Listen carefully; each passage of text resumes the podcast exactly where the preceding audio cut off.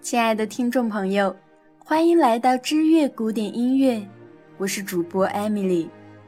今天将为您讲述柴可夫斯基所创作的《一八一二序曲》背后的故事。莫斯科旧主基督大教堂被俄法战争的战火焚毁近七十年之后，终于在一八八零年完成了重建。为了庆祝这一历史事件，应老师尼古拉·鲁宾斯坦的邀请。柴可夫斯基花了一个多月的时间写了一部《一八一二序曲》，全名叫做《用于莫斯科旧主基督大教堂的落成典礼》，为大乐队而作的一八一二年庄严序曲。由于它的名字很长，有些人便直接称这部作品为《一八一二》，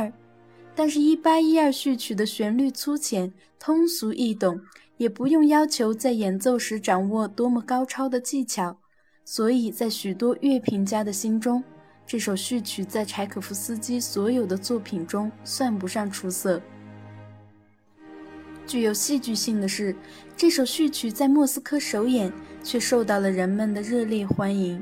同时为柴可夫斯基赢得了很高的荣誉。在完成一八一二序曲之后。正值俄法战争胜利七十周年，一些著名人士在莫斯科举办了全俄罗斯工艺博览会。于是，鲁宾斯坦建议柴可夫斯基将这部序曲用在博览会的开幕式上，因为乐曲描写的是整个俄法战争全过程，从拿破仑率领法军入侵俄国，到俄罗斯人民奋起抗法，直到最后把侵略者赶出祖国。柴可夫斯基为了表现出勇敢的俄罗斯人民庆祝胜利的场景，特地要求主办方将大炮作为一种特殊的乐器加入演出的乐队之中，并由专业的技术人员为大炮设计了一种智慧按钮，使大炮的轰鸣声能与乐队的演奏融为一体。在首演当天，管弦乐队和一支军乐队完美的配合。再加上救主基督大教堂钟楼的群钟和广场上的大炮，整个序曲一下子就显得特别壮观，在场的所有人都无比震撼。在首演结束后，这首序曲不光在莫斯科流行起来，并且很快传到了俄罗斯的许多城市，甚至传到国外，在德国、比利时、捷克等地。一八一二序曲经常会上演，也成了柴可夫斯基所有交响作品中形象最为鲜明的一个。现在我们所听到的一八一二序曲，也都有大炮的轰鸣声出现，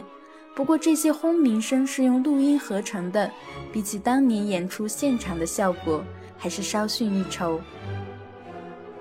自一八一二序曲诞生之后。就被音乐发烧友们用作测试器材。这首序曲的音量起伏变化极大，除了运用正常管弦乐编制乐器之外，还动用了军鼓、大炮、钟等多种超长乐器。在序曲的结尾处，还另外加了一支军乐队的演奏，音效十分热闹生动。它可以出色地检验出音乐器材的音质、音色、节相定位。强弱和动感对比等，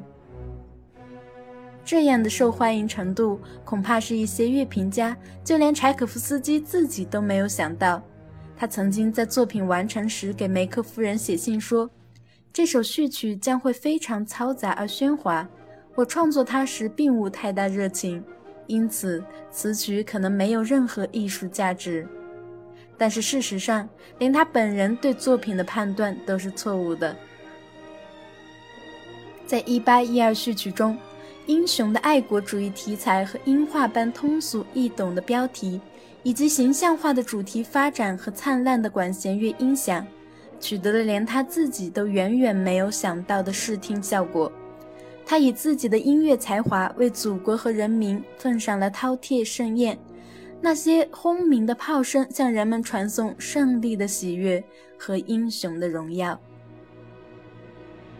如果您有任何建议和心里话想对我说，请在新浪微博或微信公众号中搜索“知乐古典音乐”，在那里给我们留言。也可分享您喜欢的节目给朋友，将更多的古典音乐爱好者聚集到这里。感谢您对本期节目的支持，下期不见不散。